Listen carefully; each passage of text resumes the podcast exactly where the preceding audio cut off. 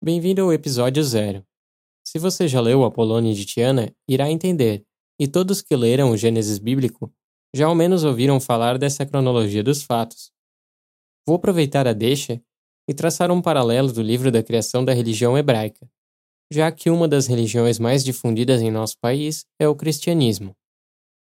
No Gênesis, livro que conta quando Deus, Shod Sheva, o qual ainda iremos nos aprofundar mais, construiu o um mundo, é narrado o momento em que ele, antes mesmo de criar a luz, separa o que é claro do que é escuro.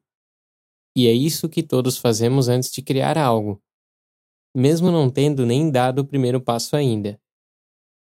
Espero do fundo do coração que as pessoas que acreditam que estou falando da maneira literal procurem outra coisa para fazer agora. Afinal, o que vou falar não terá nenhum proveito a esses. E assim como Jorge Chevat separa o que é claro do que é escuro, eu farei isso da mesma maneira. Tentarei deixar claro sobre o que iremos falar e o que precisaremos entender para não ficar nenhuma lacuna ou escuridão. Tenho fé que as pessoas que duvidam já tenham ficado para trás. Afinal, esoterismo é uma palavra que já faz muita gente não estar ouvindo. E que assim seja, né? Para quem tem curiosidade ainda, sendo ela a ferramenta de maior importância para o autoconhecimento, eu gostaria de explicar as fontes que utilizaremos em nossa jornada esotérica. As chaves e símbolos que uso para interpretar as histórias são na sua maioria relacionadas ao tarô e à cabala hermética, sendo minhas fontes autores como Eliphas Levi e Papi, que se escreve Papos, caso queiram pesquisar.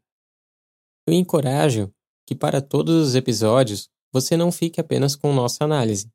Leia a história da qual comentamos e, se possível, mais do que uma versão. Veja qual mais se encaixa em seu momento atual, senão não estará praticando autoconhecimento, certo? Uma das palavras que você irá ouvir incessantemente durante nossos episódios é arquétipo.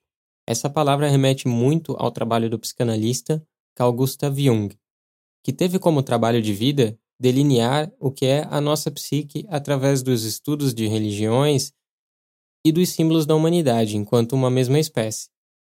E assim como é impossível tentar trazer à tona o autoconhecimento sem a prática da psicanálise, é impossível entender determinadas histórias e mitos ou religiões sem o entendimento dos arquétipos. E por último, me perguntei recentemente para quem eu recomendaria esse conteúdo, e percebi que a resposta é ninguém. Porque assim como uma flor espera a abelha com seu pólen, espero que o mesmo se dê para quem tem sede de se conhecer. E se você achar que isso não lhe faz bem, se junte às pessoas que entendem a Bíblia da maneira literal. Caso contrário, recomende a flor para uma abelha que você sabe que irá degustar. E que a sabedoria esteja com vocês.